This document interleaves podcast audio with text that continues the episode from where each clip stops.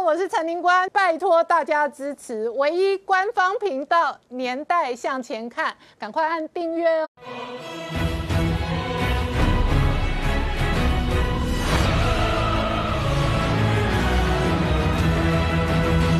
年代向前看，向前看年代。大家好，我是林官，欢迎我们忠实观众跟粉丝朋友扫描 QR Code 订阅《年代向前看》YouTube 官方频道。我们看美国卫生部长哦，这个下个礼拜访问台湾的行程引来了中国的强烈抗议。胡锡进直接发文说，美国真敢的话，就干脆哦台美建交算了。那事实上哦，这一次呢，美国国情蓬佩奥反而公开发文说，美国卫生部长访问台湾是要向台湾请益。而台美关系在改善的同时呢，美中的关系再度恶化。美国国防部长艾斯培接受访谈的时候，直接表达说，美军要打就要赢，而且呢，美国国防部内部哦，至少五成以上的战力哦，全面跟中国竞争。而这样全面战中的这一个相关的氛围哦，使得影响到台海跟南海之间的角力，包含最新哦，美军逼近广东。的夜间侦查哦，这个事实上也引来中国强烈的抗议。这一次中国的这个反弹，它的这个最新的说法是美军挑衅，然后美军这样的这一个作为，影响了台海、南海跟西太平洋的格局，这背后会有多大影响？我们待会要好好聊聊。好，今天现场有请到六位特别来宾，第一个好朋友汪浩大哥，大家好；再是产经新闻台北支局长石板明夫先生，大家好；再是朱月忠，大家好；在李正浩，大家好；在吴杰，大家好；再是黄创夏，大家好。好，胡锡进之所以说美国真敢的话，就干脆跟台湾建交算了。那主要要抗议的当然是台美关系不断的提升跟改善。然而就在这个提升跟改善的同时呢，美中关系呢不断的恶化。美国国防部长最新的说法是，这个仗如果将来要打，就是一定要打赢。好，创下刚刚看到的是美国国防部长直接开枪说不怕打仗，美军要打就一定要赢。可是同一时间，中国也抗议哦。中国抗议的具体内容当然跟台美关系的这一个紧密有关系哦。这一次美国卫生部长的访问台湾公开行程，胡锡进直接呛，美国真敢的话就直接跟台湾建交。所以现在美国的国策越来越清楚，也越来越明朗，就是针对台湾呢，美国想做什么就说什么，不顾北京反对。你北京任何反对，美国就是不顾北京反对，我想怎么做就怎么做。然后不顾北京反对之下，所以呢，虽然美国的外交、中国的外交部出来抗议说，卫生部长艾萨下个礼拜就要来台湾，但是彭佩友就说这是我们的一贯的政策，我们就是这样子会做，而且我们会持续下去。在这样一个美国这么强悍态度之前之下呢，胡锡进就很生气了，就开始来直接呛香了，说你美国真敢。你就直接跟台湾建交，但是美国根本不甩胡锡进，而且告诉你说我真的很敢，敢在什么程度呢？国防部长艾斯培特别的公开的讲说，美国准备，美国不会打算跟中国打仗，但是如果你要打的话，美国就会打，而且我一定会打赢。这是艾斯培讲的非常的清楚哦，非常直接哦。他是说，美国呢不只是已经把中国视为主要的战略对手，而且美国已经确保要有备战的能力，只要有需要的时候。美国一定要打，而且就可以打赢。然后在这个时候呢，他还特别讲说，现在呢，他已经在整个五角大厦下令成立一个专门针对中国的战略和团队，要研究针对中国所有的战略、所有的状况的一个研究，而且要把这个东西给贯彻下去。所以，所有的军校、国防大学以上，你百分之五十的课程，百分之五十的资源。通通是要研究中国、了解中国、掌握中国，所以是美国已经是把当年针对苏联的力量全部拿到中国身上来了。而在这里面，艾斯培还讲说，而且不止如此，还要号召美国所有的盟友一起来抵制中国，因为他们这次这次疫情的时候。利用疫情太嚣张了，欺负这个全世界太嚣张了。然后这个艾斯培只是这样说了没有？还不止，他就特别的美国又重新放了一个影片。这个影片是什么？从加州那边打了一个现在全世界速度最快的超高音速 hypersonic 的巡那个飞弹，然后直接的命中目标。这个 hypersonic 的飞弹是什么？它达到十七倍的音速。这十七倍的音速呢，比目前中国号称的航母杀手东风二十一、东风四十一快了两倍以上。而更厉害是什么？它是一个滑翔体，它不是过去弹道飞弹打到大气层再回来会给你侦测到，它在大气层的边缘里面，利用像太空梭的技术或是维珍尼的技术，在大气层里面突然放下来，你侦测不到，你抓不到，在整个大气层，在整个气体里面滑坡。完全无从侦测，十七倍的因素直接给你击中，美国就告诉你说，这才叫做我们真正美国的力量，我要打。我就能够打赢。那这个是打给北京看的吗？打当时打给北京看的，不然他为什么往亚洲这边、往太平洋这边打呢？然后就告诉你说，你们那个城市还是用的就是打到它气层再下来之后传统的六十几年的弹道飞弹技术。我用的是维珍尼，是美国 NASA 整个太空梭的技术，超越你数十年。我就打给你看，而且你完全无从侦测。所以这个时候，美国就说我打就要打赢。蓬佩奥也是讲这样子。所以在此时此刻呢，你就看到胡锡进只能哇哇叫说，你们就建交。可是，如果真的这个形势下去，全面战争下去，搞不好有一天胡锡进的预言会成真。好，那我请教一下明杰，现在美国军方对于中国的态度是非常强硬的。对，呃，事实上，我们先来谈哈这两天的这个台海情势哈。当然，我们看到有所谓的美军在台风过后，持续的对这个中国进行这个抵近侦察哈。那为什么频频有这样的作为？当然是有一个威胁存在那里哈。我们看到就是说，这个国际媒体有曝光哈一张卫星照片，那谈到说这一个解放军它的东部战区的司令部哈。呃，里头有部署了为数量不少的 PCL 一九一型的多管火箭车，还有 ZBD 零五型的两栖登陆车啊。那这样的一个装备，当然部署在东部战区，那特别是它的这个司令部是在福州哦。那被外界这个认为说，是不是剑指台湾哈？呃，可能呃要对台湾呃有动武的动作。不过我觉得这个讯息哈，我们先冷静去。这个研判哈，先不要自己吓自己哈。第一个就是说，这样的一个多 PCL 一九幺型的这样的一个多管火箭哈，呃，它去年十一的阅兵有首度曝光，曝光之后呢，其实呃它的部署哈，去年十二月的时候，它就已经被发现说它已经这个前进部署在这个。呃，福建的厦门，哈，也就是说，比他这一次东部战区司令部的福州要更前进部署，哈，那时候就被外界视为说这个是解放军在这个对台做一个武吓的动作。那这一次用这样的一个方式来曝光，哈，当然，呃，因为呃外界担心说这样的一个多管火箭车，哈，它的一个火力是不是会对台湾的防卫上构成威胁，哈？那特别是它这一型的多管火箭车。简单来讲，跟我们过去在讲说台湾准备要跟美国采购，跟美国陆战队现现有的 M 幺四两这种多管火箭车海马式系统啊，有点类似。那它是有八枚的这个火箭弹哈，射程号称可以到三百五十公里。那同时它也可以跟这个 ATSMS。呃，S 的系统一样，它可以换装两枚的这个战术导弹，哈，射程可以到五百公里啊。那所以这样的一个火箭弹，再加上前一阵子它的这个北斗三号哈这样的一个全球定位系统的开通，那也就是说，过去火箭弹的攻击来讲，它的精准度一向是不高的哈，它是打面的。那它现在加装了这一个全球定位系统北斗三号之后呢，这样的一个火箭弹，它就可以。比较精准的去定位，哈，那命中它要打击的一个目标。那它的优点是，相较于过去如果传统的飞弹来讲，哈，它的这个战术导弹来讲，战术导弹呃动辄这个数千万，哈，可能上亿都有。那它的火箭弹相对来讲成本较低，所以它的数量可能会比较多，哈。那它如果以量来袭击台湾西部的一个重要的一个军用设施来讲，对我们防御上的确是有一定的压力，哈。不过部署这样的一个多管火箭车。背后意涵，当然，解放军他在展示说他对台的这一个武斗的这一手是不放不放松的哈。那所以他用这样的一个方式来展现。不过这有中间有几种可能性，就是说一个呃，先前事实上我们看到这个美军军机不断的抵近侦察，我们也在这个推测哈，这个解放军其实他在东南沿海。先前可能已经进行过所谓的这种大规模的两栖的一个呃，包含这个立体登陆的军演，那这样的一个多管火箭车可能在那时候就已经有上上场登场哈，去演训过。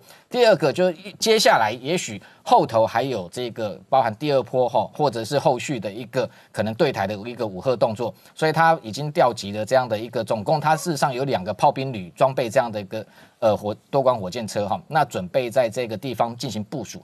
不过最后一个部分，我觉得我我们要强调就是说，我们要研判它后续的动态哦，是不是的确会对台进行一个实际上的一个军事威胁？要看说这一批它现在是部署在它的司令部。可能是他的驻地，因为他事实上本来过去在七十二集团军，他有另外一支炮兵旅哈，在这个浙江的湖州，那调到调派到这里来，也许他这个准备下一波有其他的动作，但是他目前还在所谓驻地，还没有进入所谓的阵地。如果他前进部署到所谓的阵地，到东南沿海的情况之下，或许有可能他会展。展开下一波的对台的一个军演，那当然也不能排除说他有这个更高强度的对台的这个军事动作。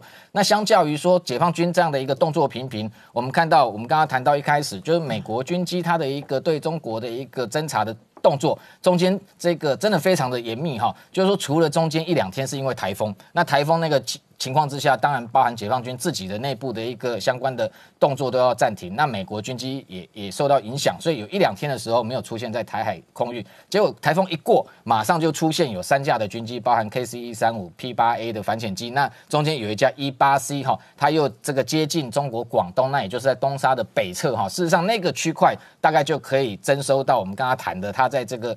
呃，福福建的这个东部战区的司令部，这些所有的地面的这些状况，因为 E 八 C 上面的这一个它的这个雷达，只要地面上扫过一遍，所有的军用的这些设施，包含像这种飞弹发射车或者多管火箭车，对它来讲是最容易掌控的哦。所以等于美国它在持续的在监控这一个区块，你今天解放军只要一。有一举一动，美国相对的，它就相对应会这一个调派更大的兵力来维持一个台海的平和，这一直持续在做一个预防性的一个防御。那包含刚刚这个国美国国防部长艾斯培讲，就算真的要开战，美国也一定要战胜哈。所以美国一定有这一个背后有一个呃很严密的一个防卫计划哈，已经慢慢在成型跟在这个执行中。那同时间我们看到解放军的威胁也不止于此了哈，它另外有一艘这一个先前我们谈过零七五型的两栖突击舰哈，那。昨天在这个上海浦东，它等于说正式的这个进行这个呃要出海进行海测哈。那这个海测跟海试哈，大概需要应该也要几个月的时间哈。不知道因为这是首艘哈，那它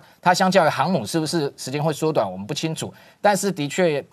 呃，美国过去一直担心，就是说中国的造船的速度的确是非常快哈。以这一艘在满载将近三万吨的啊，它事实上本来就是仿造美军的这个黄蜂级的两栖突击舰，那在不到一年的时间哈，就已经这个把它打造出来。那接下来当然要。这个海海试完之后，他还是要训练啊。那要真的成军跟服役，当然我想没有不出半年一年也没那么快哈。但是再加上在最最近美中的这样的一个角力的一个呃气氛之下哈，他当然要刻意借由这样的一个大型舰艇啊的一个呃出来的一个动作，做对美的一个呃军事上也是一个警告跟威慑的一个动作。不过相较之下，这样的一个零七五的一个两栖突击舰哈，它未来准备打造三艘，那第二艘现在也下水哈，正在这个打全速。这个赶工之中，那这样子三艘的零七五的两栖突击舰，到底在台海会扮演什么样的角色？当然，对解放军来讲，他不断的宣称说，这样子可以提高它立体登陆的能力，也就是说，这样的一个两栖突击舰上面可以搭载呃。将近二十八架的直升机，不过我们看到就是说，过去以解放军的直升机来讲，如果它是海用的，它基本上，譬如说直八、直十八这样的，都是以运兵直升机。它希望用这样的一个两栖突击舰，在对敌方两栖抢滩登陆的过程中，它从空中来，来在敌后的这个滩岸之后。在进行这个立体登陆，不过它缺乏的就是一个武装攻击直升机，所以我们昨天也谈到，它五之时开始在进行跨军种的落舰训练。那这未来不排除它的五之时，呃，从陆军会转用到海军，那直接在这一个配备在这一个零七五的两栖突击舰上面。不过还是要强调，就是说零七五它在台海的效用，我个人认为事实上它能发挥的功能相当有限哈。就是说，第一个它是大型舰艇，你今天这种大型舰艇，这个三万吨一旦进入台海，事实上它是一个很好的攻击目标啊。那这个可能它的这一个防御性都不如这种小型的逆中快艇。那这样的一个大型舰艇一旦接近台海中线，甚至你跨过中线的时候，台湾的各式的反舰飞弹就会开始启动，包含我们的雄三空射的鱼叉，未来还有陆基的鱼叉，所有的这个飞弹都会指向你，对他来讲是一个很大的威胁。所以他未来比较有可能的是，他会绕到譬如说东部或者绕到北面或南面。但不过问题是东面又不是一个好的一个登陆的一个。这个区块，所以对他来讲，现阶段也许未来我们会看到他真的登场的时候，或许可能反而是在跟美国在南海这里争锋争霸的这个过程中，有可能会这个真正让他这个开第一枪。好，我们稍后回来。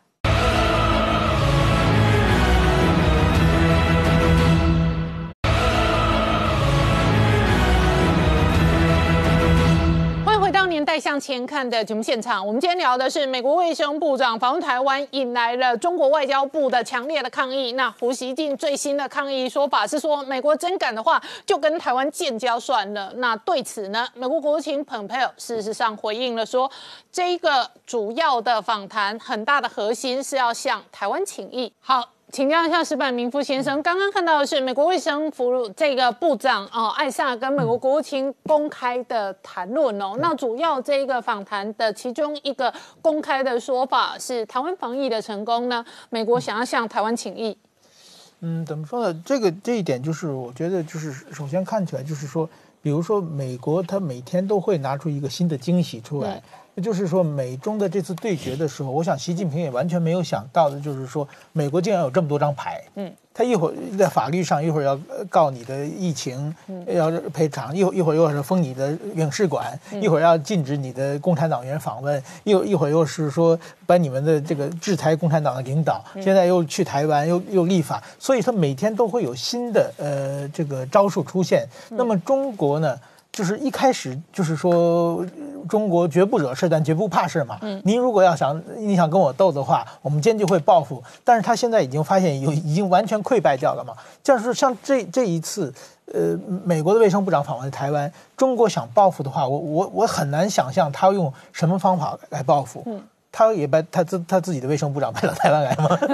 所以所以说，就是说，渐渐的，美国出招以后，他已经变得不知道该怎么怎么报复了。嗯嗯，所以说，我觉得这这这这招就可和就更显示着习近习近平在完全没有想好的情况之下，就贸然的对美开战。他根根根本没有想到美国会有这么多手段来治他的。嗯，那同一时间呢，这几天香港的民众哦，有一个民调的相关的呃这个访谈的结果，然后呢，呃，一般港民心中认识的政治人物的评价上面呢，显然哦，这个呃是有不同的支持度跟排行的。所以以这一次来讲，台湾的整体的支持跟这一个评价也是不断的拉升的。对我这这次我我觉得这次这个民调很有意思，它是就是说。台湾和呃中国的十个领导人，中国出了六个嘛，嗯，然后台湾出了四个，放在一起，呃排呃哪一个就是说支持哪一个最高，嗯，那么其实呢，我觉得这个呢还是比较反映香港人的有香港的地域特点的，呃，比如说朱镕基排在第一名，这一点我我个人认为，呃，它的最大的原因是一个呢是就是说去年的传说传说去年的北戴河会议，嗯，呃，周荣朱镕基是唯一一个反对镇压香港的。还有一个是传出去年的，就是围围攻香港理工大学的时候，有一个姓朱的女孩子是可能是朱朱镕基的孙女。嗯，这两个其实都是没有得到确认的消息，但是说通过这两个事情，就对本朱镕基的形象，呃，在香港人的心目中提升了很多。但其实呢，朱镕基大家都知道是九六年的时候恐吓台湾的中国总理就是他嘛。嗯。那其实呢，在朱镕基，我观察中国的朱镕基是一个非常有政策执行能力的一个人物，但是其实他的政治理念并不是很清晰的，特别是在对政治改革上面，基本看不出他有什么动作。他在政治改革上面的积极性要比温家宝差得多。那么，但是说呢，有意思的就是说，我觉得还有一个呢，就是说，习近平排名第八，第九是韩国瑜，第十是陈水扁。我觉得这个排的也不对，韩国瑜和陈水扁要比陈习近平强得多啊！啊，真的，他们不是完全是不是一个档次，在于这个对一个民主国家的政治人物和一个独裁国家的政治人物是完全没有可比性的。嗯，那么习近平呢，首先呢，我我写过很好几本关于习近平的书，特别是我印象很深的就是习近平呢在。呃，习近平当国家主席之前，二零一零年的时候，我去采访过梁家河，在陕西的习近平当年插队的地方。其实呢，我我就是他是习近平十八岁就当了他们的这个呃叫大队的书记，也就是在村村里边的生产队的书记了。嗯。那么当时呢，我问了很多人，这个客观评价，在他习习近平作为生产队书记，他是很称职的，因为呢，因为他周围啊都都是文盲。然后呢，习近平呢，他是一九五三年生人，他十岁的时候，他父亲就被打倒了。嗯，那基本十岁的时候就没有好好上学。那么，呃，六六年他十三岁的时候，中国就爆发文革了，他就完全失学了。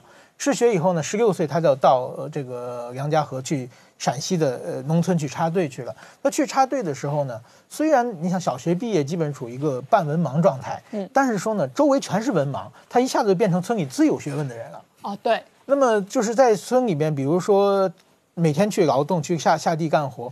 然后，比如下雨的时候没办法出去的时候，就在窑洞里面，大家都聚集在习近平的窑洞里听习近平讲故事。嗯，他就给讲什么《三国志》《三国演义》啊，《水浒传》啊，《红楼梦》啊，这故事开始讲。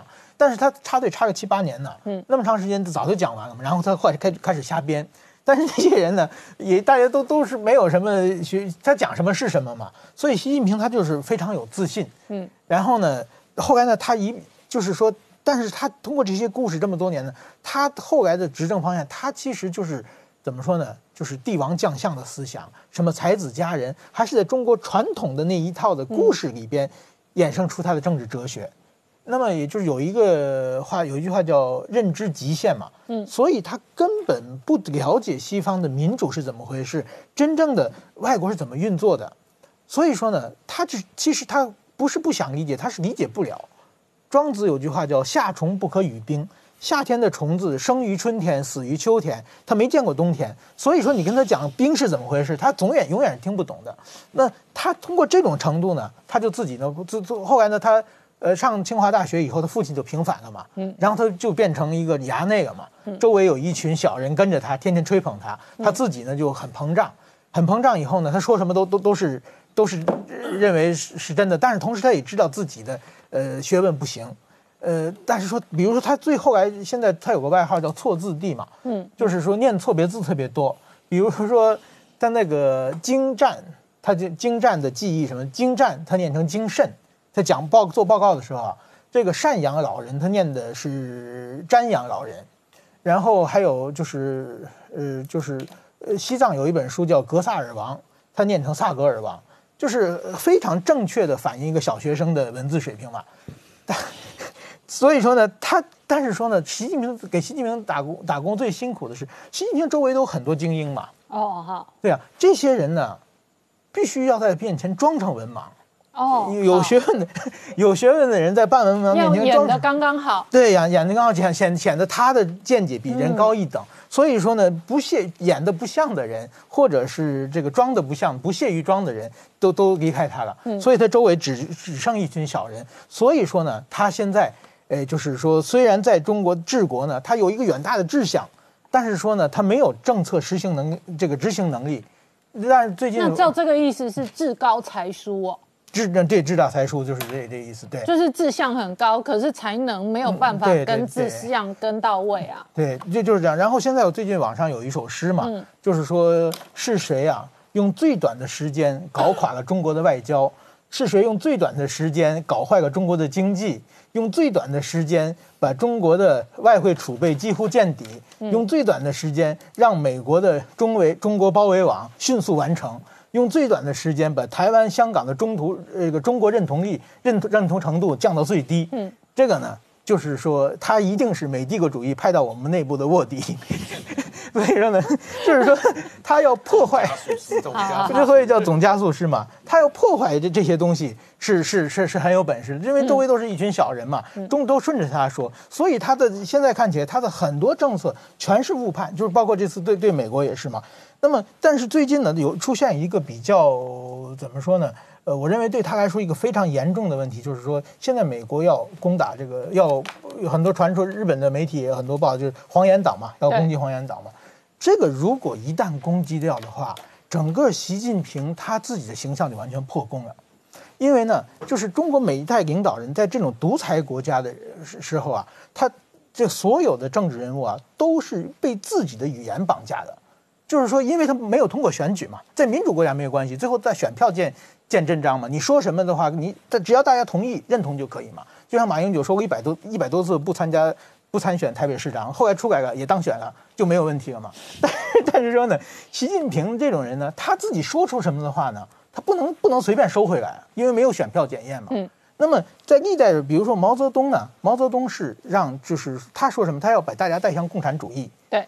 就是一开始大家都相信他嘛，后来实在带不上了，他就搞个文革，用乱七八糟把国家弄成一一这个一片混乱，蒙混过关你去干嘛？然后第二个是邓小平，第二邓小平说把中国呢带富裕，让大家共同富裕，这个其实邓小平做做到了嘛。有一部人富，有一部分的人富裕，对，一部分人富裕，就是就是让一部分人先富起来，然后聚好。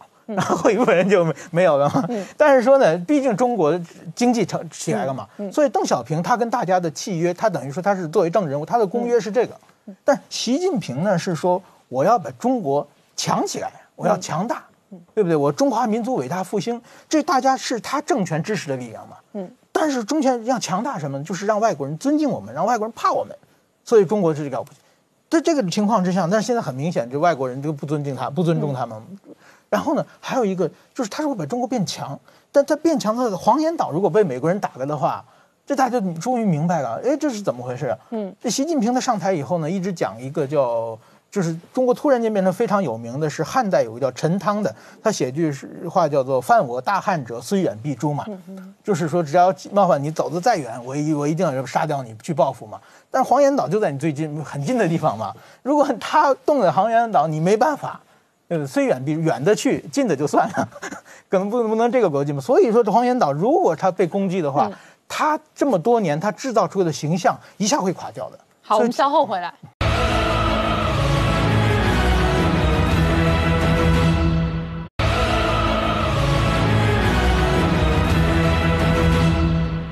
年代向前看的节目现场，我们今天聊的是上个礼拜美国卫生部长访台哦，那这成为美中台角力的外交这一个重大核心事件。那美国方面全面的力挺，不仅仅是国务卿公开表示说这个是向台湾请意，事实上美国国会也强力支持。好，汪浩大哥刚刚看到的是几个美国国会议员强烈支持这一次卫生部长访问台湾的外交行程，而且都公开。表示说这个向台湾请意，可是同一时间哦，总加速师身旁的小加速师胡锡进又呛瞎了。他今天很呛，他说美国真敢直接跟台湾建交。对这个美国，当然这次也是两党一致支持啊，因为美国是两党一致通过的台湾旅行法嘛，就是要鼓励美国政府的高级官员来台湾访问。那么这次因为疫情的关系。正好是美国卫生部长可以来台湾访问，是非常合适的啊。那当然也是表示了这个呃美台关系的一个深化的一个一个一个表一个一个象征嘛。那这个胡锡进当然他是 这个这个呃。我我自己觉得他主要是为了在中国内部卖报纸嘛啊，他这个人对于国际关系理论是一窍不通，然后天天就是嗯喜欢啊呃语不惊人誓不休的那种那种卖卖报纸的这个说法啦，所以我觉得他讲话看看就好了，不然的话他很容易将来有一天会成为中国的啊习近平的王力和这个。聂元志啊，如果大家记得是画文化大革命的时候，毛泽东也有很多打手啊，中央文革小组的王力和聂元志，他们就是整天喊这种很激进的口号啊，到处鼓吹去打。别人打刘少奇、打邓小平、打周恩来、打陈毅啊，那后来呃，后来这个毛泽东实在受不了了，最后把他们都当做反革命给关起来了啊。所以像胡锡进这种人，将来有一天被当做反革命给关起来，我也不会惊讶的。所以我是建议他还是稍微悠着点啊。这个呃，不过呢，这个从台美关系的总体的发展来讲。我觉得这个美国考虑跟台湾建交，这不是说一个不可想象的东西啊。因为你如果看蔡呃，川普在当选以后，曾经跟蔡英文总统通过电话嘛。当时川普，也就是四年以前，川普就曾经提过这个美国是不是有必要重新检视一下他对于台湾、对于中国的政策。美国有必要重新检视一下啊，美国跟中国签署的三个联合公报啊，这个上海公报和这个呃中美建交公报和这个八一七公报。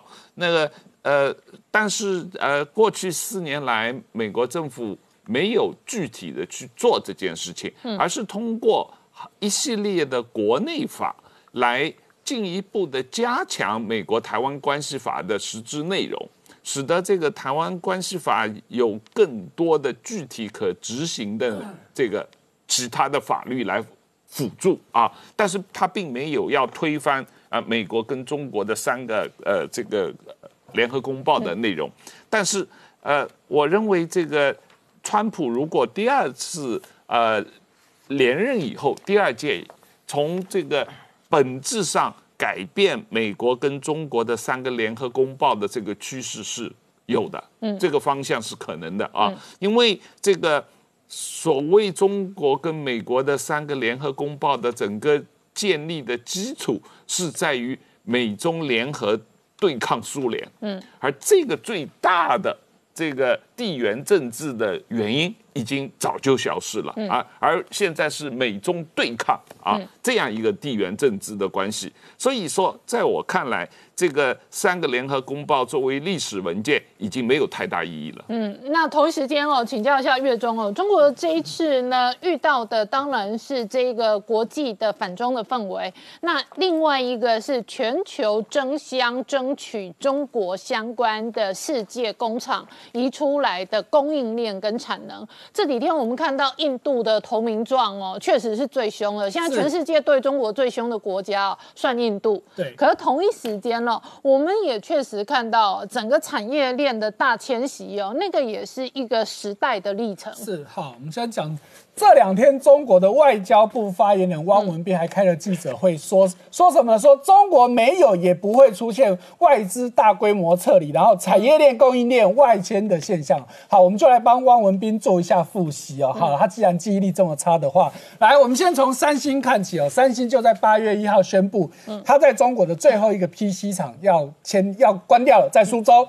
特别注意到这个这一个 PC 厂以前很不得了哦，它在二零一二年的时候是从全中国注意哦，全中国第二十大的出口厂商哦，一年出口三百亿人民币以上，可是到去年只剩下高峰的四分之一，嗯，所以他就干脆把它关了，关了以后就是整个裁员。好，而且哦，光三星一家，过去我们只统计从去年以来到目前为止哦，它关了什么东西呢？来，它关了。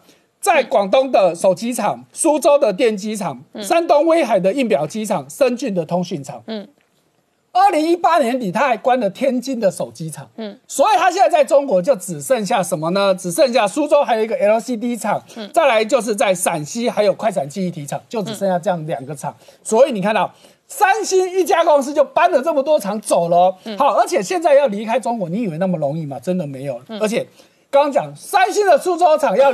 关厂，他要赔钱呢。嗯，来，你看到网络上把家把他的这个赔偿方案曝光了。好，一共分六个部分，按照你的年资，几年就赔你几个月薪水。嗯，如果你够够资深的话，还会加把加赔一到三个月的月薪。所以我打个岔哦，如果是十年年资，对，可能就是十个月薪水，至少十个月，然后再加一到三个月。所以如果是十年资历的人，可能拿到十一个月或十三个月。没错。好，那再来。除了这外，还要加什么？基本勤务奖金至少三千块，如果年资超过三年，再加一千。嗯，好，那在第三个就是，因为我把你 fire 掉嘛，你要再去找工作，所以我再补贴你一笔钱。好，那按照年资有一千到六千不等。嗯，最后一个还多送你一台电脑。好，把仓库的电脑拿出来送。哎，人家就有比较啊，他说之前那个。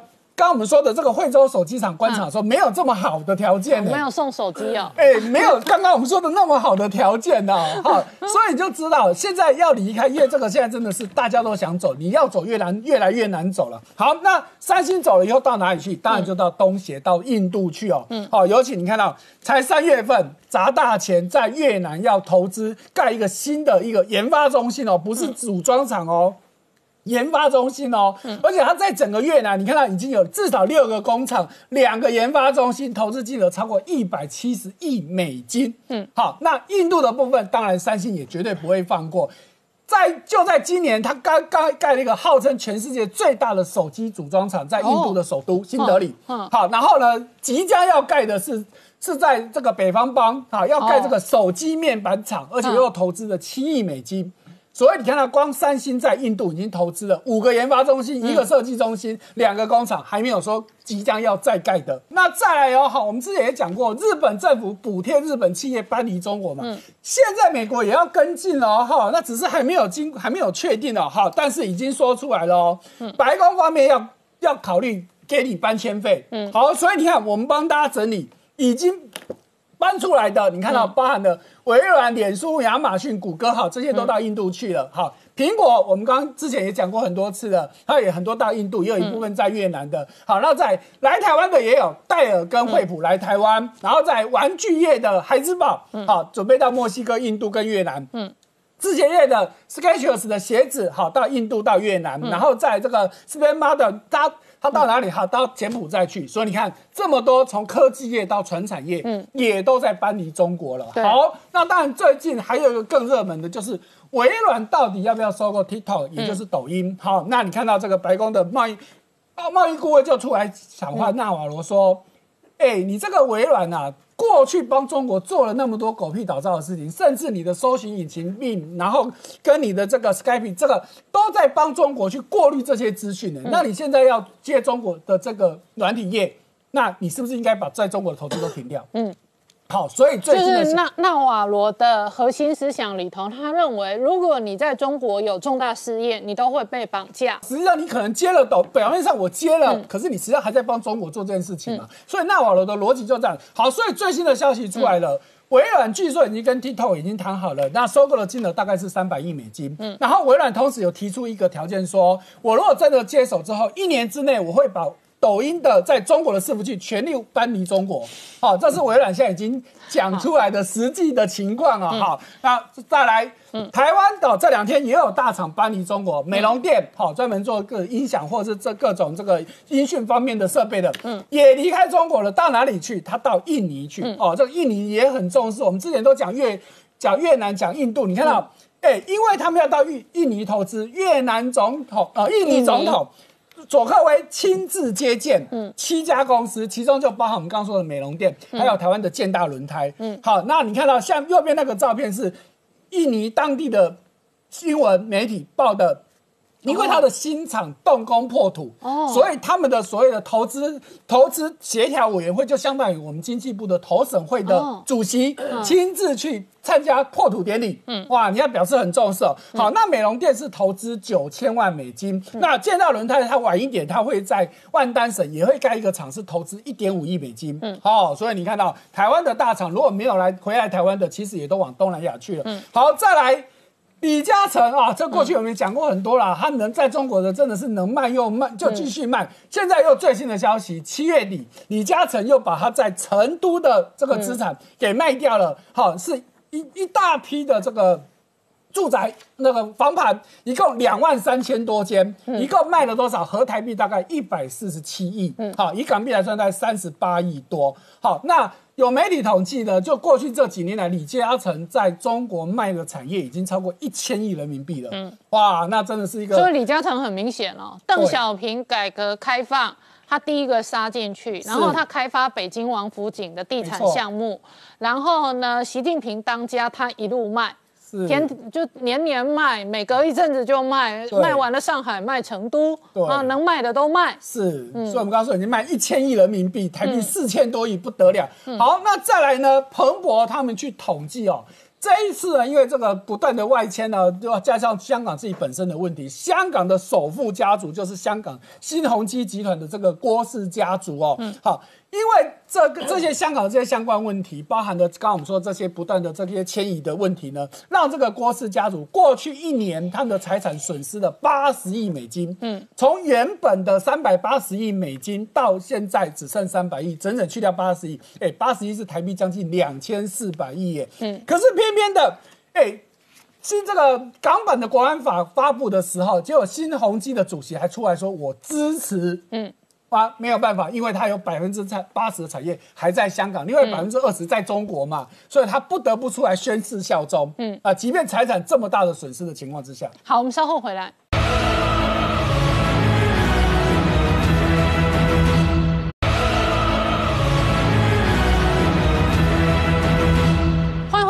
向前看的节目现场，我们今天聊的是美中关系恶化的同时，台美关系更加的紧密。但是在台湾最大的政治风暴还是立法院的相关集体收贿案，而且徐永明退党一案，时代力量竟然爆料哦，这个要讨论此案还要签本票、哦，没有跟黑道讨论事情一样。对，时代力量这一次处理他贪污案的过程中，真的刷新大家的三观。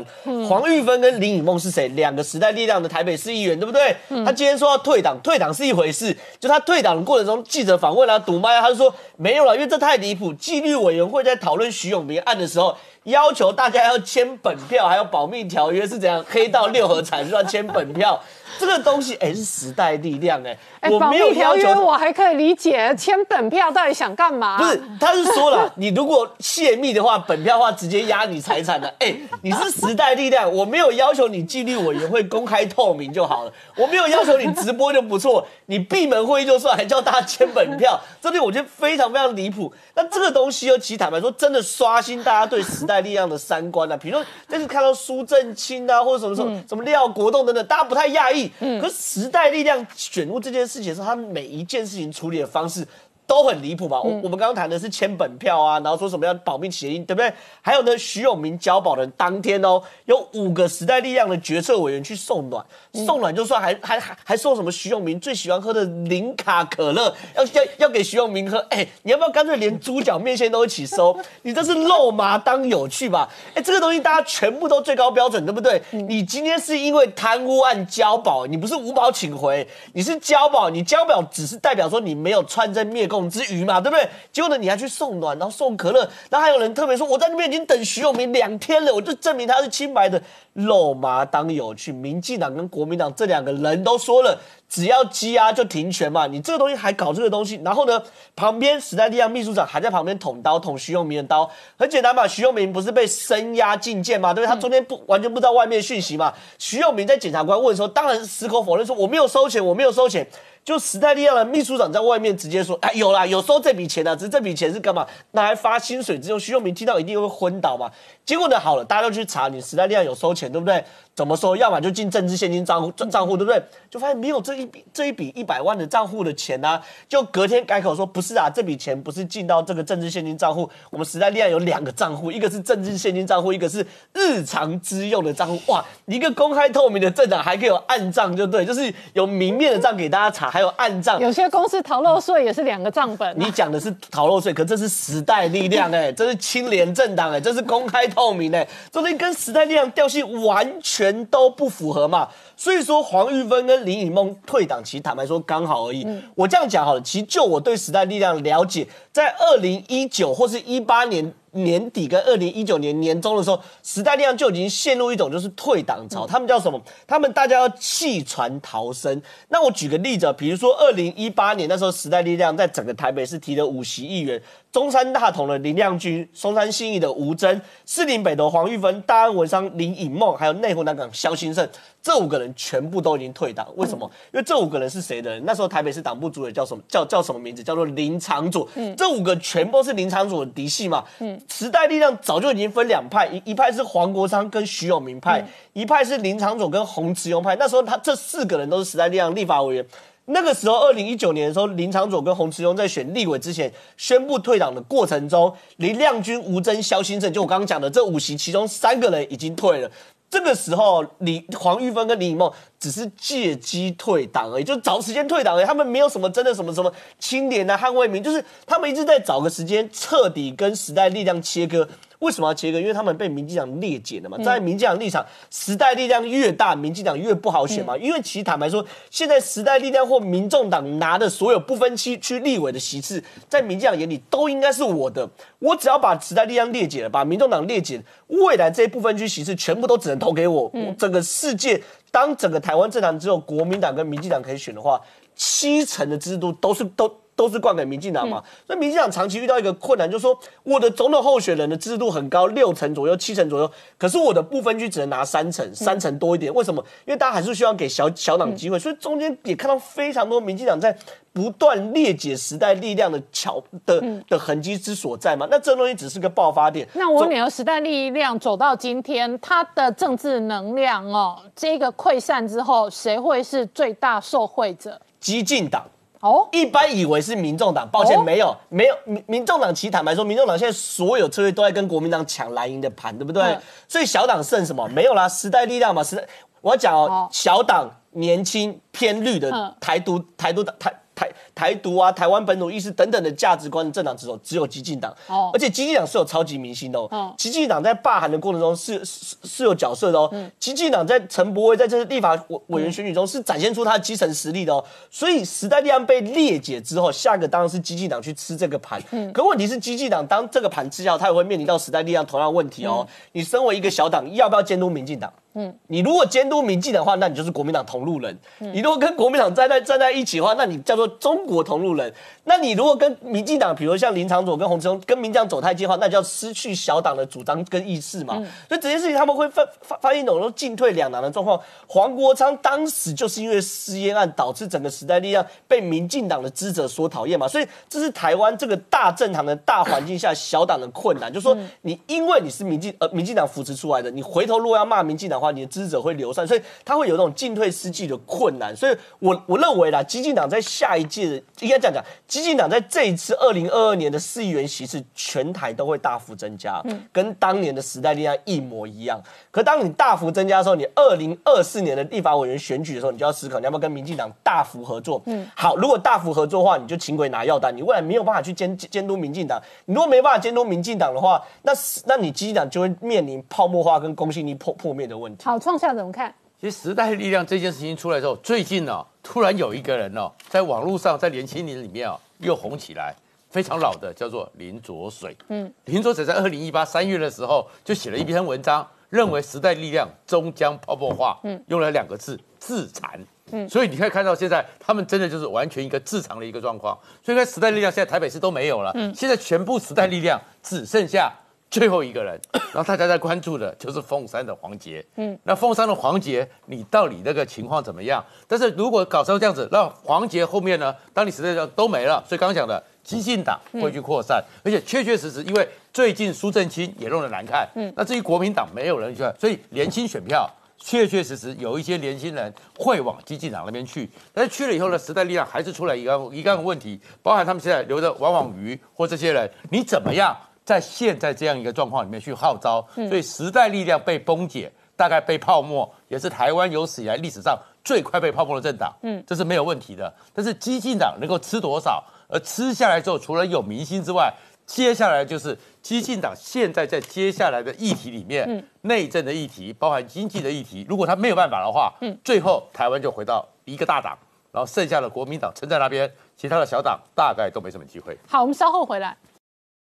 Hello，我是陈林官，拜托大家支持唯一官方频道《年代向前看》，赶快按订阅哦。Hello，我是陈宁官，拜托大家支持唯一官方频道《年代向前看》，赶快按订阅哦。欢迎回到《年代向前看》的节目现场，大家好，我是林官，欢迎我们忠实观众跟粉丝朋友扫描 QR Code 订阅《年代向前看》YouTube 官方频道。我们看哦，川普倒数八十九天要选举的那最新的这一个美国振兴经济纾困方案，很有可能暂停一般工资跟薪资所得的税收。那这里头呢，除了一方面川普要放利多，企图拉抬民调跟选战之外，另外一部分呢，美国国务卿蓬佩奥最新。宣誓在公开记者会上面贴出了这一张图，这张图呢说要干净网络，而且要完全去中国化，不只是这一个 A P P 要去中国化，包含了线缆，包含了网络平台，美国要全面的去中国。同时呢，美国国防部长艾斯培哦，在公开访谈当中呢，这个直接宣誓全面战中，特别是美军要打就要赢。好，这个是美国内部的氛围。那紧接着呢，欧洲的这个过去传统上的中立国，瑞士的外交部长公开发言，扬言冻结最有钱的中国人的资产。这一笔资产在瑞士的这个总金额预估高达七点八兆人民币，换算成台币可能是换算成美金可能是一点多兆美金。也因此呢，中国内部面对的是内外交战的政治跟经济的压力。而最新的新闻呢，除了锁国跟内循环很有可能是未来的领导政策跟目标之外，北戴河会议当中呢，反习派到底会不会造反？这恐怕也是北京政权当中核心的挑战之一。而这背后会有多大的影响？我们待会要好好聊聊。好，今天现场要请到六位特别来宾，第一个好朋友汪浩大哥，大家好，再来是财经新闻台北支局长石板明夫先生，大家好。再来是透视中国研究员，同时是台大政治系荣誉教授明居正老师，大家好，再来是吴杰，大家好，再来是王以龙，大家好，再来是黄创夏，大家好。好，老王刚刚看到的是川普接受电话的访问，跟福斯的主持人连线，那他只剩下倒数八十九天要拼连任。对，所以这个川普接下来哈，虽然他民调有反弹了，但是接下来他要做更多事情哦，才有办法解救他的民调。当然，这个他最大政绩股市持续创新高啊，接着他就从疫苗还有经济层面来发展了。那他当然最终的这个抗争呢，也是他的主轴之一啊。他告诉大家说，过去哦，他最近有谈话说，过去给了香港太多好处了，接下来啊，因为他已经一一取消，比如说香港的特殊关税待遇啊等等色素地域，所以他认为未来香港的交易所不会。不会赢过这个美国交易所，他认为美国交易所以后有机会啊，把香港的这个业务啊全部拿来啊，所以美国交易所呢会发大财啊。不过这事实上，我个人认为是不太可能，因为这个香港地方我们知道很多中概股要回流到香港嘛，香港自己还要自创一个所谓的科技版呐，所以。这个当然，川普是讲讲了哈，但是他告诉大家一件事，就是未来我不但是这个经济上面要抗衡，不但是这个武器上面抗衡，我连交易所，美国交易所，我也要跟这个港交所来做抗衡的哈。那么接下来看一下美国经济怎么救？我们刚才讨论嘛，川普还要救自己的经济，他现在抛出一个政策，他说我打算啊要取消什么，而且我可能是亲自来宣布哦，取消这个所谓的工资税。事实上，这个工资税啊是这个美国有钱人啊，大概年薪十三万以上哦，这个有钱人他必须要缴这个六点二趴的这个税嘛哈，那雇主也要帮忙缴，这个加加一加大概十二个 percent 左右。十二 percent 以上，那他说啊，我要来取消这个工资税啊，未来可能实现。事实上，川普上台之后，他已经实行过了这个三十年以来最大税改，他把这个企业税企业的税啊，从原本三十五个 percent 降到二十个 percent，然后接下来他又在锁定税改这个项目啊，我觉得也是也算是抛出一种这个对有钱人的一个喜好，让他们票可以投进来了哈。那我们再看一下。这个比较震撼的新闻是说，瑞士的这个外交部长啊，他在接受专访的时候，他告诉大家说，其实如果你要制裁中国，你不用那么麻烦，你应该要怎样才最有杀伤力？就是你要限制那个中国那些高官、有钱人的存款。他举例啊，他说，像我们在瑞士银行里面有一百位前一百位的这个中国的高官哦，中国的有钱人士哦，他们的他们的占比的钱哦有多少？你知道吗？有占了超过七点八兆的人民币啊！嗯，这个观众可能七点八兆什么样的感觉？我跟大家。讲七点八兆，大概是二零一八年中国 GDP 的十分之一啦，哈，这个占比非常大，那甚至可能是中国整个财政收入的四十四十个 percent 以上，那这个金额是非常大。这告诉一件事情哦，你要而且这个只有最高的前一百人哦，不是所有中国人的存款跟财产哦，所以我们做了一个数学哦，把七点八兆人民币除以一百人。这最高的一百人的财产，平均每一个人是七百八十亿人民币。对，然后你把它乘以五的话，大概就是快要四千亿台币。对。一个人，一个人，一个人，而且是一个一个人，意思就是说，那什么样的钱要录影到累了？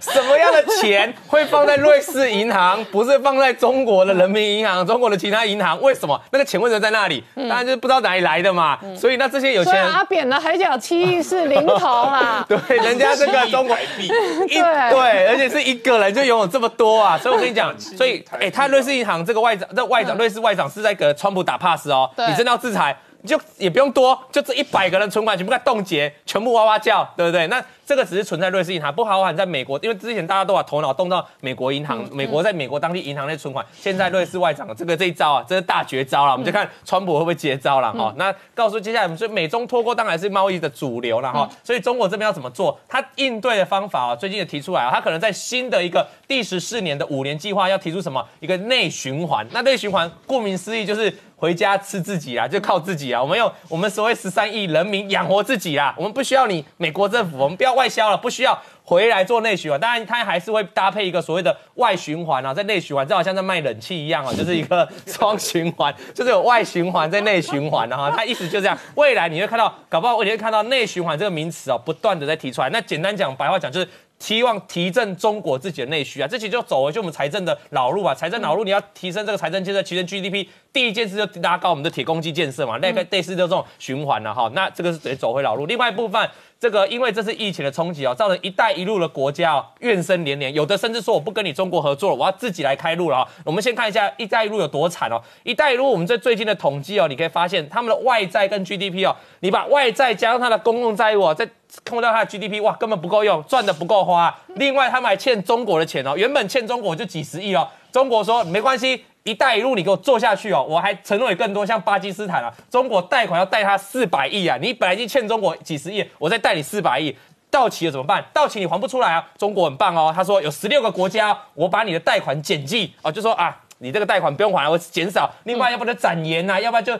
真正拒绝你再去贷款的只有四个国家，其他一律能延的就延，然后能减减减利息的就减利息。所以这个中国当然是一路一一就一路扶持你嘛，让你贷款越来越深嘛，这是他长期的计划。那么再看中国内部的情况，我们知道今年疫情冲击，影视产业受到伤害非常大。花木兰哦，接下来原本要预计要上映，现在没办法上映，所以他怎么办？改到小荧幕。可是你看，关键你看那个网友的评论哦，你知道如果你是迪士尼家的用户哦，你还在另外再付钱大概二十九块的美金哦，才能看这一部哦，不是用户就能看哦，二十九块美金大概台台币八百块，我去电影院看一部就三百多块，我要付八百块，所以网络上的民调好几万人去做民调，不是只一两千人哦。八十几个 percent 人说，我不会去看，不会去订啊，所以这个大家这显露到今年影视产业的困呃的困境了。我们看一下万达影业公告一第一今年 Q one 哦，一一第一月到一月到三月份哦是亏损的，比起同年去年的一月到三月春节还有赚钱，今年是大幅亏损。我们再看下面一个例子，我们举的都是大家的影院哦，长城影院、长城影视也是哦，今年的第一季到第二、第三、第啊，发现，第一季哦，就一月份到三月份也是亏钱。那去年二零一九年整年其实就亏钱了啦，所以他们说，其实从去年我们就节目有探讨过嘛，中国的影视产业其实从去年下半年就走向逆风，到今年一月到今年第一季也是大逆风。接下来看一个比较有趣，我们节目谈过多次，华谊兄弟哦。公告的第一季到公告的第一季哦，一月份到三月份也是亏钱哦。但是很有趣的是，它公告大亏钱的情况，股价最近哎却是往上在创高哦。为什么你知道吗？各位观众，我们往下看，因为它的持股里面有大咖，持股人是我把它圈起来啊。你有没有看到一个叫自然人，那个叫马云呐？那在二零一五年的时候到二零一八年，他们要发行这个新股来筹钱的时候，当时马云跟腾讯就入股了。最近为什么他公布这个亏损，股价往上？因为他要公布了一个新的发行新股要筹钱的计划。你直接看下一张啊，最后一张就告诉大家说，请问是谁要来来募这个来募这个款呢？啊，来来来入股呢？很简单嘛，又是阿里巴巴，又是这个腾讯嘛，哈，所以这个中国的影视产业现在进行大逆风，那必须要背后你有这种大咖大背景的人，才能撑起你的一片江山，不然的话，其实他们现在是过得非常辛苦。而且这一波当然也有可能是割韭菜哦。那我请教一下汪浩大哥哦。哎，我发现割韭菜就跟那个老鼠会一样，大咖割小咖。现在瑞士放这个话很妙，外交部长放话，大家都知道瑞士是长期的中立国，这是第一个。第二个，全世界有钱人都知道放在瑞士的钱相对最安全。第三个，全世界的有钱人在瑞士这种 level 的钱都不是只有账上的存款，另外一种是保险箱。保险箱放钻石、放金条，通通都是看不到的。所以呢，瑞士的外交部长扬言说，中国最有钱的一百个人在账上的存款就高达了七点八兆人民币，光是压这一百个账户，我就可以压出一大堆钱。当然了，这个我我我我我的看法，它可能是指将来就是说，呃，因为。现在美国、英国还有欧盟都在推动马根尼斯基嗯这个法案，就是对这种侵犯人权和这个贪腐的这个官员要进行制裁。那美国当然已经公布了好几个人嘛，包括新疆的呃党委书记和这个呃建设兵团这样的呃领导，公布了一大串名字，但是呃。美国在这方面的名单还会进一步的延伸嘛？因为他到目前为止还没有正式公布针对香港国安法的制裁人名字啊。那英国的话也，呃，英国国会议员也在推动，但英国要正式公布对中国的制裁名单。那欧盟也在谈，欧盟要推动马格尼斯基的法案嘛？那如果美国、英国、欧盟都有马格尼斯基的法案，并且有对。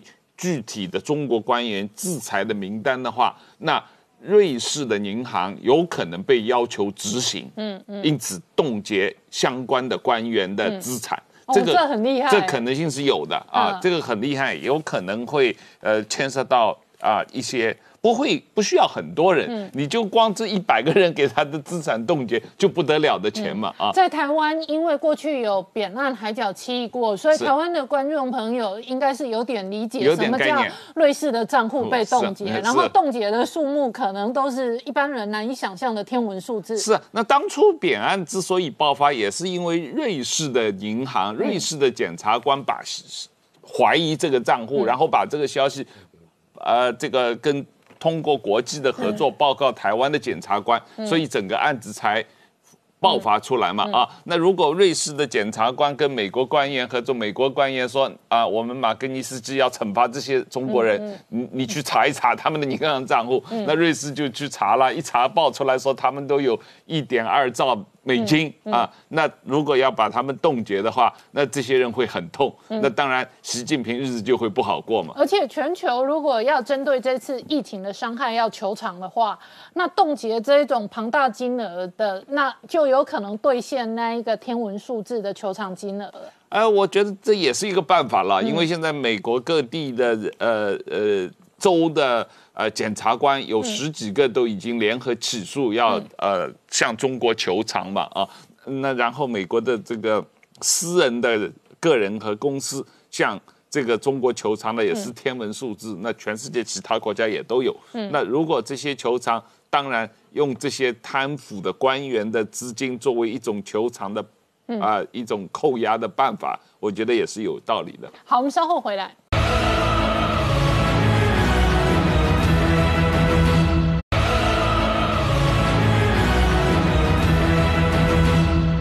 回到《年代向前看》的节目现场。我们今天聊的是哦，事实上美中关系的恶化是全方位的。今天最新的另外一个重要的新闻是，蓬佩奥出来召开了公开记者会。那公开记者会后面，他贴的是这一个图片。这个图片的意思呢，从英翻中叫做“干净网络”。它要多干净呢？它要把所有中国跟中国色彩、中国成分全都洗干净。好，我请教一下石板明夫先生，刚刚看到的是今天蓬佩奥的公开记者会，他推动的叫做“干净网络”，全面去中国化。对，就是最近的美国开始对中国的所有的就是媒，特别是不光网络，还有一个把中国的很多中国的记者的媒体，嗯，的记者的签证马上就到期，应该不会续签，所以说呢，今后这样一大批美国记者会在在美国的中国记者会被驱逐出出回国。那么中国作为报复的话呢，也会把在北京的呃中外美国记者呃可能一部分也要驱逐出出去。那么前几天我看电视看这个主持人说，就是说没有关系啊，他们驱逐出去，我做影做节目没有影响啊。所以听到这个话，我觉得我快失业了，就赶紧跑来说明一下。我认为这个很重要，住在中国的外国记者是非常非常重要的一个工作。比如说，呃，举一个例子，我我的同事，呃，两天前去北戴河，现在全都传出北戴河会议召开了，但是到底没有召开，每个人都不知道。我的同事从北戴河的高速路口下来以后，被警察扣住，关了三个小时。啊，然后呢，所以说呢，就证明北戴河会议已经开召开了嘛。好否则的话没有那么多重要人物。是被抓的。对，故意被抓的，所以他就写明北戴河会议召开，就是这样的。就是很多很多细节的话，必须我们要我们记者去挖出来。就是呃，怎么说呢？我举一个例子，我当时我印象最深的时候是二零一一年的呃时候呢，就是说有一个英国人叫尼尔海伍德，是呃被薄熙来的太太古开来在被毒死了。这个这个消息我们从第二年的春天听到的，两会期间听到的。然后我们很多外国记者都跑到重庆去，然后地点是重庆有一个南山丽景的一个别墅群。然后我们做什么呢？我们很很多外国外国媒体啊，分头去找各个火葬场，因为那个时候送去一个外国一个四十岁的人高马大的英国人被被警察神神秘送过去的话，一定在火葬场变成话题性嘛。嗯，所以说，大家你正式通过呃去采访，他不告诉你，你下班等着他们人一个个出来，带着进去喝小酒，就知道啊是那个火葬场。然后这样的话，我们当然当然我不是是英国的媒体第一个挖出来的，但是我们挖出来，我们把这个事爆出来的。当时中国已经隐瞒了半年那个，如果没有这些媒体爆出来的话，这件事情就可能永远的这个尼尔海伍德就变成失踪人口了。因为我们外国媒体全部爆出爆出来之后，所以古开来杀人的事实，呃，开开始明显化，中国不得不不公开嘛。所以说我们在这个作为媒体呢，我当记者的第一天，呃，上司就告诉我们，我们当记者有几个就是使命，第一个呢是要就是把隐蔽的真相挖出来，第二个呢要把所有的不公平的现象给它曝光，然后呢要为弱势群体发声。作为这几个项目，其实，在在日本的话，就是成就感并不是很高的。你到中国去，全是这种现象。所以说呢，在在中国呢，很多很多的那些上访的人士，包括什么，我以前讲过刘晓波、高志生律师，这些人把我们完全当做这个救命稻草，我们对他们是非常尊重。所以说，这些记者如果说被驱逐出去的话，其实我觉得呢。呃，当当然对国对全世界了解中国也是一个损失，对中国其实也损失也非常大。为什么我这么说呢？就是说，当然，当然，美国驱逐中国记者，在美国的那些中国记者，他们属于就是政府的喉舌嘛，所以他们并不是我们的同行嘛，所以他们是为中国做大外宣的，所以把他们驱逐出去，这影响不大。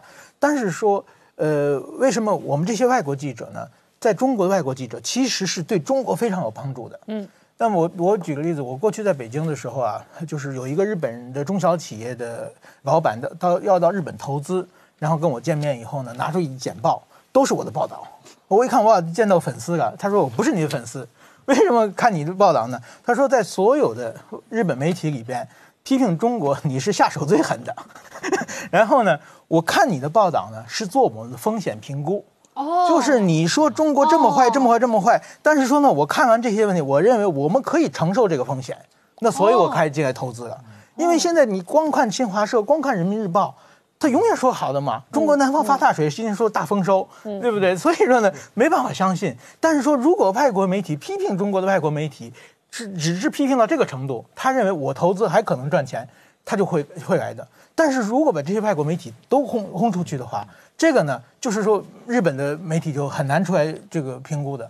另外一个呢，比如说还有一个我记得很清，两千零九年七五那个新疆发生的就是暴乌鲁木齐暴动嘛。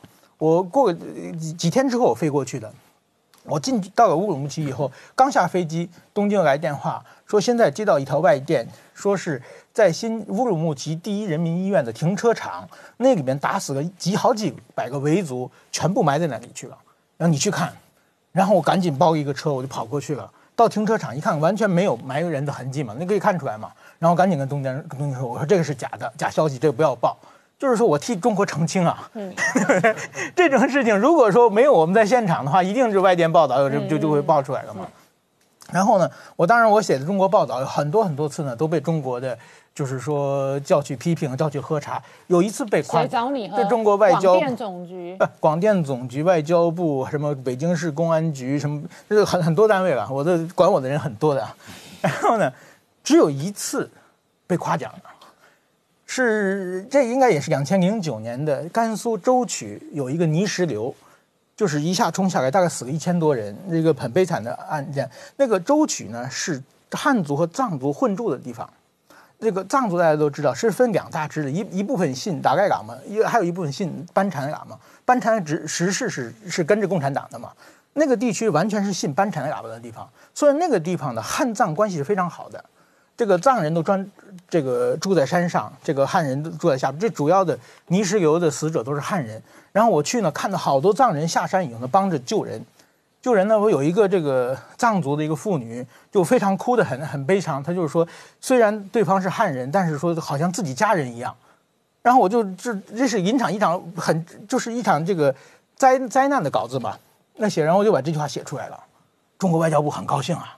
然后第二天请我吃饭啊，他们的副司长啊说你这次产经新闻的报道非常客观，非常好，对不对？帮他们证明了，并不是到处都是汉藏对立嘛，对对，帮他们就是所以说呢，我们这些报道呢，其实呢是对中国很有帮助的。如果把我们这些媒体全部抽空出去，那中国就彻底变成北韩了。好，我们稍后回来。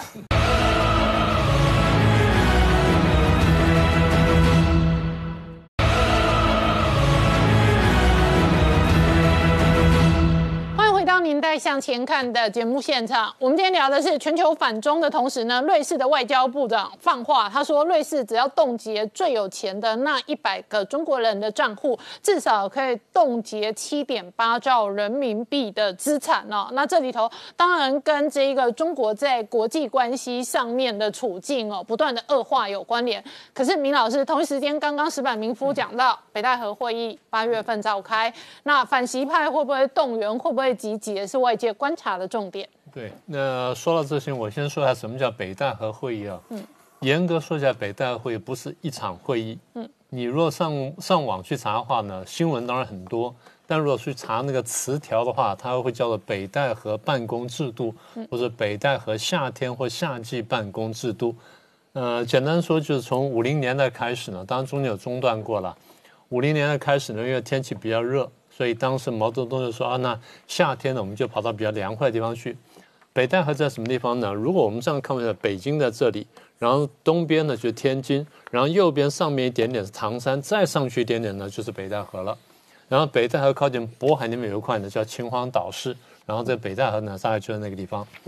所以它是一个靠近渤海边的夏天的这个平均温度大概差不多二十来度比较凉快的地方，所以通常大家去那边避暑。那我刚刚讲说不是一个正式会议，那它什么东西呢？就是刚刚讲说，呃，到了夏天的时候呢，很多单位去那避暑，大概哪些人会去呢？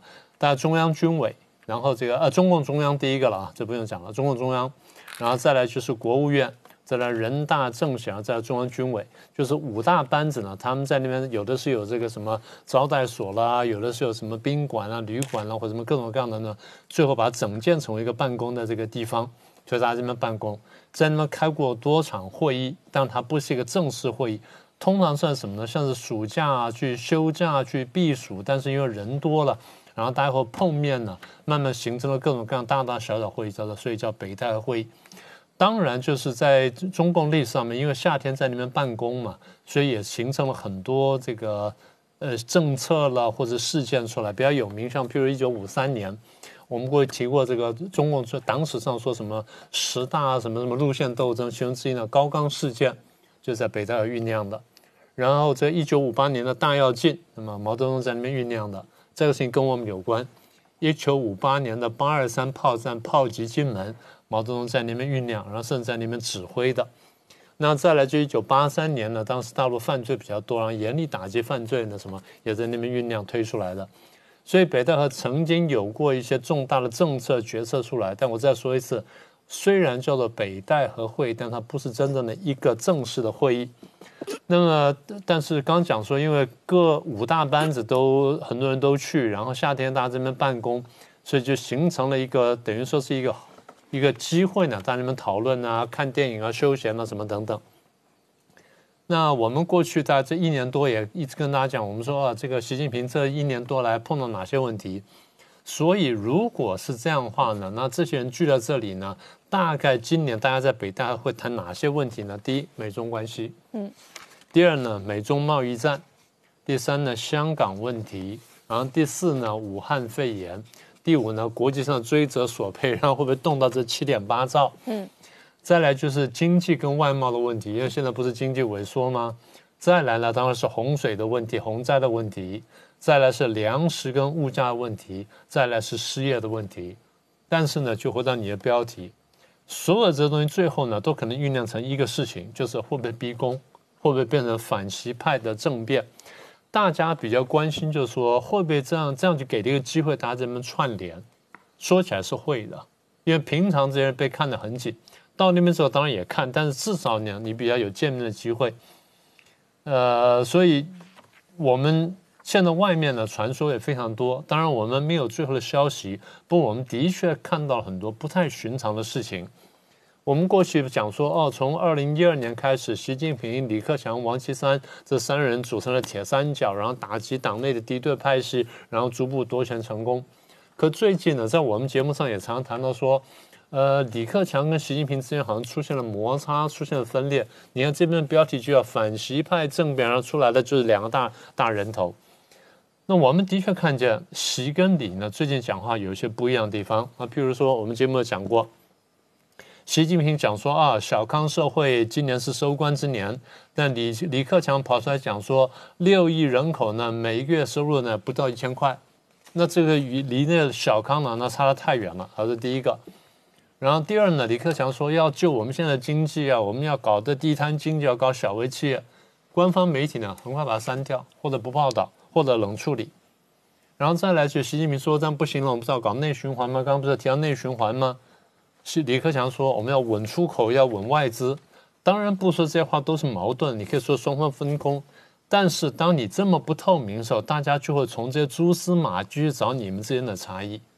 所以很多这这些东西啊，大常说外媒捕风捉影，这不完全是因为你不透明，所以大家在被迫要捕风捉影。好，再来就上次我们不是放了一段影片吗？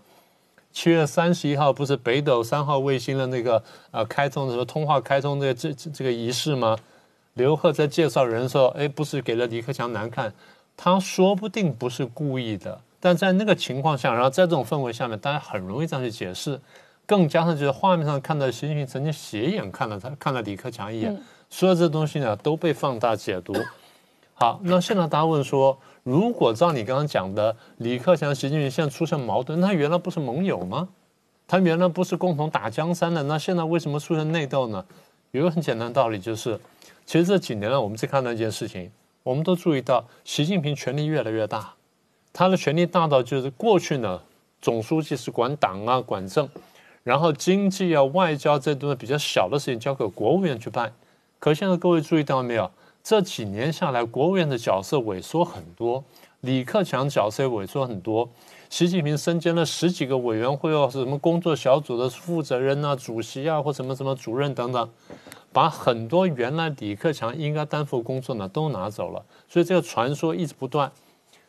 那么简单说，就是习近平太过强势，李克强的他本来应该负责的经济了、金融的权利呢，很多被剥夺，所以过去就经传说说李克强很不高兴，说经济你又不懂，你管他在干什么？所以这些话都传出来了。好，那这是一种可能性。另外一种可能性其实什么呢？就是原来非常坚强盟友，那为什么分裂呢？大家想想看刘邦的故事，大家想想看朱元璋的故事。想想毛泽东的故事，也就是当一个人他把自己推到这么高的时候呢，他们发现说，我真的变孤家寡人了。嗯，我真的不太相信这个人，因为为什么？这人看起来好像都要谋我的权利，这人好像都要对我不利，所以他慢慢就开始产生这种怀怀疑或产生幻想了。那么这些呢，但严格说都不是完全捕风捉影的事情，因为权力的逻辑呢，很容易走到这一步，尤其中共的权力结构呢，更容易这样子。所以我们现在看到另外一个趋势，就是我们发现说，哎，这次我们不是讲水灾吗？到现在为止，我们没有看见中共的高层人马出来到水灾现场去讲过话、去巡视、去救灾、去干什么。李克强也没有去，习近平也从来没有去过。而习近平不但没有去看水灾，习近平看了什么呢？七月初的时候，他去看了这空军航空大学。看了视频战役，就讲了我们上讲说牢牢抓住，要要牢牢守住什么社会主义伟大事业那段话啊，大家觉得说为什么要讲守住呢？因为他担心守不住了，所以才要去守住啊。这是七月初，七月二十九号我们上提到他去出他去的主持了一个晋升上将的仪式，只有一个上将，然后时间呢就几分钟而已。好，七月三十一号就是刚刚那个北斗三号的卫星开通仪式。他都出席了很多跟军啊、跟太空、跟这相关的事情，但是呢，水灾现场他没有去过，所以大家说水灾难道这么不重要吗？那反过来说，难道抓军权这么重要吗？嗯，那为什么在这个时候你要这样抓军权呢？好，所以现在这样越来越多传言就出来了。那现在北戴会还没开呢，大家已经很多话出来。大家知道，我们节目上倒没有提过，但是大家在新闻上可以看到，陕西省的前省委书记赵正永被抓下来了，然后贪污做多少多少钱，比起那个数字来说，那真的是很小的钱了啊。可是，在官方公布的数字里面，也是个大数字。赵正永跟什么相关呢？跟现在中纪委赵乐际相关。嗯。两个人是前后任的陕西的书记跟陕西的负责人，然后跟那所谓秦岭案呢也有关系，还跟一些其他相关的这样案子呢，好像都有说不清的关系。所以最近大家看到什么事情呢？中纪委呢安插了新的副书记进去，叫做李书磊。他不但是中纪委的副书记，也是国监委的副书记。在赵乐际销声匿迹很长段时间，后来勉强出现之后，现在塞了个李书磊进去，大家讲说，哦，习近平是不是掺沙子？是不是进去要去夺权了？要分赵乐际的权势等等？不然为什么做这些动作？简单说就是，你政治越不透明呢，大家越会去猜测，然后越会去揣测说背后是不是真的有不可告人的秘密。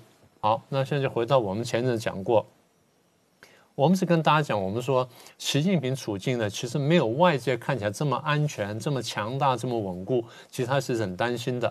一方面是我们刚刚讲了，这中共的政治权力结构的关系；二方面就是他上台这行事作风跟他的所作所为呢，的确激起了很多反对力量。那我们前日讲过，我们说啊这几年我们陆续看到一些呃批评习近平的一些文字啊、一些讯息什么出来。我们上次特别讲了两个例子嘛。一个是香港的阳光卫视的陈平，嗯，他不是说，哎，我在微信上面收到一一封信，然后看看觉得说挺好的，挺的挺理性，就转发了。它里面讲了从外交、从经济、从政治，然后从港澳台四大方面列举了习近平执政以来的几十大罪状，然后讲说今天检讨习近平执政这个重要性不亚于当年检讨四人帮。把习近平直接等同于四人帮，这在中共党史上面这是大逆不道的事情。而这东西能够在微信上传，还传一段时间，几天之后才被删掉，你可以晓得说，这个东西绝对不是一般人能做得出来的。好，再来又传说讲说，邓小平的儿子邓朴方对人大发了公开信，然后直接讲说，啊，我们都被看了，都被监视了，人身安全都出了问题，人身自由出了问题，什么等等。这东西呢，就直接讲挑起，如果是真的话呢，就直接挑起了高干高干家属跟习近平之间的矛盾。好，那最近有最新的放话说，哦，现在因为这个处境是这样子，然后习近平面临很多困难，然后很多人开始蠢蠢欲动，然后有人放出风声说，有中共的元老派身边非常贴身的秘书跟美国人接触，然后跟美国还不是一个人接触哦，跟美国一批的密使接触，谈什么问题呢？谈说怎怎么样子让习近平下台，然后重新弄一个新的东西出来，然后听说美国人也很感兴趣。不管这东西是真是假，那可能因为中共这种放话实在太多了，我们也晓得说不一定都是真的。但事后你看起来就是他的事情不完全风空穴来风，即使不是这件事情，但是有这类事情在酝酿，嗯，这是我们可以确定的。也就是说，一旦习近平走到这一步的时候，他的确非常危险。我记得早在二零一二年，当时我们看他说，我们预测他会反贪腐，然后去夺权。二零一三年开始打，打了一年，我们就说，呃，这个情况蛮危险的，因为他如果打到高干子弟的话，那问题就严重了。嗯，所以大概一三年到一四年呢，我们圈里已经在讲，我们说，将来呢，他只要动，他只要玩真的话，一定要动到金融门跟资本门。嗯，一旦动到金融门跟资本门，高干子弟就会跟他翻脸。好，我们稍后回来。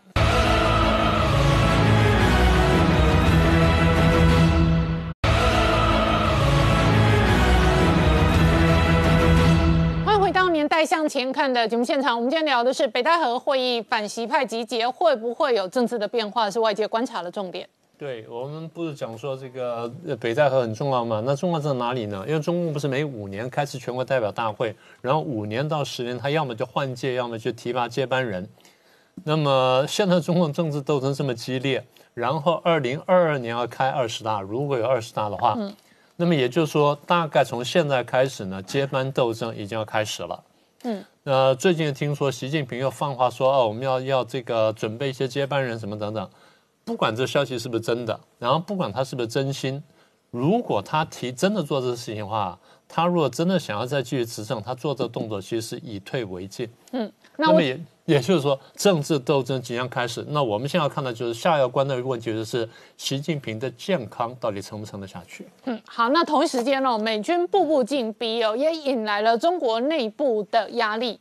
对，呃，美军近期哈这个大展军力哈，那我们看到最新的一个讯息是，美国陆军它公开了一段哈这个高超音速武器哈的试射成功的画面。虽然这一段过程呃是在今年三月在夏威夷的这个可爱岛哈，那它的我们看到它这个画面哈非常特殊哈，你看它外面的这一个所谓的高超音速武器的一个弹体哈，看起来我们长得不怎么样，很平凡。事实上，它事实上只是一个这个呃火箭一个载具，它的弹头的部分哈，这样的一型哈，它事实上是属于美国陆军。美军基本上高超音速武器现在至少有五种在研发。好，那这一型的这一个是陆军它进行所谓三军通用的弹头，这样的一个这个飞弹，它打到高空六十公里，大概。这个平大气层这个上头一点哈，这个位置它弹头会释放出来，另外一个哈里头还有一个尖形的圆锥体，哦，那个才是真正的高超音速武器，将近接两万多公里每个小时的速度，非常非常的可怕。那后来五角大厦也证实，那外界还是不相信，他就直接公开这个画面。那这公开画面，它这只有试射过程，就是说这一个呃它的一个。呃，飞弹的一个上上升段，那接下来另外一个画面是它的一个弹头集中目标哈，所以过程中美国并没有去公开它的这一个速度到底有多快，还有它的射程有多远。不过如果就现有数据来看，就是说这一型的带个四个翼面的这样的一个高超音速的弹头哈，它未来是三军通用，除了陆军可以用，空军也可以用，海军也可以用。那它带的四个翼面，目的是说未来甚至可以打这个呃高速。打击海面的船舰，特别是像航母哦这样的目标，可能都是它的一个打击对象。那这样的一个呃所谓的高超音速武器，当然被视为说这个对于解放军先前在去年这个十一的它的国庆阅兵里头展示的东风十七，哈，终于有一个有力的一个武器可以跟它做对抗，跟它做抗衡。但是我们知道美军哈很多的武器，它都透过公开。那去让外界相信它的这个真实的实力。到目前来讲，这个东风十七还没有看到它真的实弹试试射，不管是发射也好，或者击中目标哈。那这样的一个属于滑翔体的这样的一个高超音速武器，事实上是其中之一。因为先前川普的那个说法，外界本来一开始以为说是先前曝光过另外一型空用型的哈，另外一型这个叫 ARRW 哈，它是这个编号叫 AGM 一八三 A 哈。先前是对外有曝光是 B 五十二轰炸机挂载一枚在机翼下面，从空中投射。那那样的一个飞弹，同样打出去之后呢，它的弹头一样会打开，里面是一个相较于这一次是锥形状的，它那是一个扁形状的哈，扁形的一个滑翔体。那跟东风十七是比较像。那现在美国同时开发的，未来还有海军，甚至它未来在潜舰，它也可以这个发射所谓的高超音速武器。那同时还有另外请这个叫这个，呃用这种。呃，冲燃呃冲压发动机，好，这种发射本身就带有动力的那一型的部分，现在包含像雷神，其他公司也在研发，所以至少有五型的这种高超音速武器，哈，在做这个试验。那慢慢不要说慢，事实上我们认为速度非常快啦，因为美国这个基础科学能力非常强，哈。中共这个研发出来之后，它马上就追上来，所以现在马上公开试射这个画面之后，也表示把中国的这个高超音速武器的这个强项，马上就把它抵消掉。那未来这样的一个飞弹要部署在哪里呢？像这一次这种属于陆基型哈，它事实上跟这个萨德系统非常像，它只要用这个地面，只要用拖车，然后但是因为你看它体积相对比较大，相对大来讲，表示说它的这一个未来可能它的这个速度跟射程可能相对会比较快哈。那它这从从地面就可以直接发射。那换句话说，其实它这一次在夏威夷这个位置哈，我们都不排除它的射程未来可能可以直接袭击到中国大陆。好，那这是数千公里之远。那除了这个之外，美国展示不是只有这样的一个呃这个很新的一个拳头跟武力，另外它的这个义勇兵三型哈，这两天也又再度从加州的这个范登堡空军基地又打了一枚出去。那那个是老家伙了哈，他们自己美军都讲说已经服役五十年，但是完全不输中国的东风四十一。好。那它事实上每年大概固定都会试射几次。那今年这一次，它总共这个没有带弹头，然后又打到从同样夏威夷的西南方，大概马绍尔群岛那个区块，打了七千八百公里之远啊。那这样的一个义勇兵三型的试射，他们的全球打击司令部特别出来讲，表面上说哦，这样的一个试射动作无关全球情势的发展。不过后面很有意思，又加了一段，目的在贺主侵略者，哈，跟这个呃对于盟邦的一个支持。所以政治上的一个动作就非常的明显。那这样的一个义勇兵三型，目前来讲基本上还是美军核武载具的一个强项。它目前基本上还有配备五百枚左右，那另外还有八百枚的弹头，一枚飞弹可以带三个分弹头。也就是说，这样的一个飞弹真的要去袭击中国，真。真的要跟中国开启所谓的这个核子大战，当然机会不高，但是它在核子位置上面的能力完全不输东风四十一，特别东风四十一现在的数量非常有限，外界观察最多可能不超过十八枚。嗯，那你美军还有四百到五百枚，而且每一季都可以打，不断的消耗，还是总数超过这个中国的这个呃东风四十一的这个核武器，所以我们也看到为什么这个解放呃。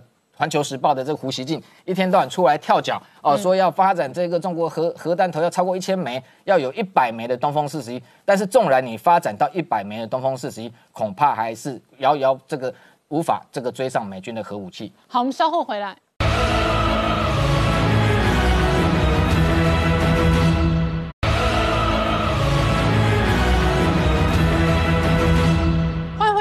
向前看的节目现场。我们今天聊的是美中关系全面恶化之后，蓬佩尔直接宣示哦，所有美国重大的网络平台、重大的线缆乃至于 APP，通通都要推干净网络，全面去中国化。不过创下这一次印度跑得快，印度下架中国 APP，印度要去中国化，去的比美国脚步还要快，力道还要大。蓬佩尔现在是宣布有五个目标是要完全的净网、干净网路，但是呢，蓬佩尔完全输给了莫迪，因为莫迪呢，他现在已经是干净到了一百零六个软体了，嗯，他上次是五十九个，昨天又宣布了四十七个，像百度啊，像新浪的很多，所以他就博啊都都停了，所以它是一百零六个了，所以这个完全要把它网络给干净掉。而这网络干净掉，蓬佩尔特别讲了呢，像抖音啊，像 WeChat 啊，手机的 APP 这些，他开始要清查，而且清查之外呢，华为的那个网络 APP 的 Store 呢，里面你美国的公司、美国产品也不准再放上去了，嗯。所以他这次要特别清楚，而且呢，他现在有几个手段收回营运的许可。会下架不可信赖的 APP，然后他针对的目标呢，它不只是 APP 而已，营运商啊、网络的商店啊、云端的伺服器里面的资料，甚至于海底电缆，五个目标，通通都把它壳定起来，就是要把这些病毒全部的清干净。这是对整个中国的大外宣或网络上的整个状况，通通去清除。而在习近平呢，他碰到压力，美国已经是全方位的，印度。这个东西夹攻，而习近平现在麻麻烦的是什么？刚刚讲的北戴河会议，他们要去度假，习近平怎么可能去度假呢？现在他们除了武汉肺炎的病毒，那和和那个鼠疫的病毒，现在还有还是搞不清楚的，叫做新布里亚的病毒，因为水灾又从中跑出来了，蜱虫又到处，农村最毒的虫，所以这个状况之下，刚刚就讲到北戴河，北戴河现在传说中很多，大家是不是要针对它来动？可北戴河里面目前说的说法是说，要把习近平呢变成是。虚位元首，嗯，习近平现在有三个身份，他的三个身份是什么？第一个是军委会主席，第二个是国那个国家主席，就是总书记。那习近平呢？国家主席就摆在那边了。哦，哎，但是总书记呢？党，如果你这样撑不住，总书记就是把它放掉。嗯，然后军委会呢？军队是不是也放给其他的人，让整个国家能够更运转？所以你就变成是国家主席。那但是国家主席，我们记得以前有个杨尚昆嘛，嗯，那只有国家主席，没有任何的军委会，没有什么总书记，那个东西其实顶多就是跟那个曾永贤见见面，剩下当然就没有什么事情可以做了，嗯，那可是这样的讲法，这有没有这可能性呢？有一个资讯最近是最奇怪，大陆讨论的最多，就是有解放军报，解放军报，习近平是军委会主席，解放军媒体要信党，结果呢，解放军报竟然大肆的批评说。不要浪费弹药。好，哎，不要浪费。谁在浪费？谁在浪费？哎，他就讲了一个落马湖舰在南部的某个军区在试射，在前一段时间不是在那个雷州半岛那边打了七千多发吗？嗯，然后说你只打了几发之后，剩下五枚你就把它清仓，浪费弹药。哎，这个怎么弹药？我们弹药是多么的珍贵。后面开始讲我们解放军的精神，当初在跟蒋介石斗争的时候，任何一发子弹出去。都要打死一个敌人，你在浪费弹药，不要浪费弹药。但是最近谁一直在军演，谁一直在放这些枪弹？指向习近平，连解放军都有这样子的意向，所以习近平真的现在非常的状况。好，今天谢谢大家收看《年代向前看》，也提醒我们忠实观众跟粉丝朋友扫描 QR Code 订阅《年代向前看》YouTube 官方频道。我们不定期会推出网络独播版的影片资料，那同时间我们周末也会有周末的精华剪辑。同时我们有 IG、脸书、推特、特管官方账号，欢迎观众朋友分享、订阅跟追踪。谢谢大家收看，谢谢。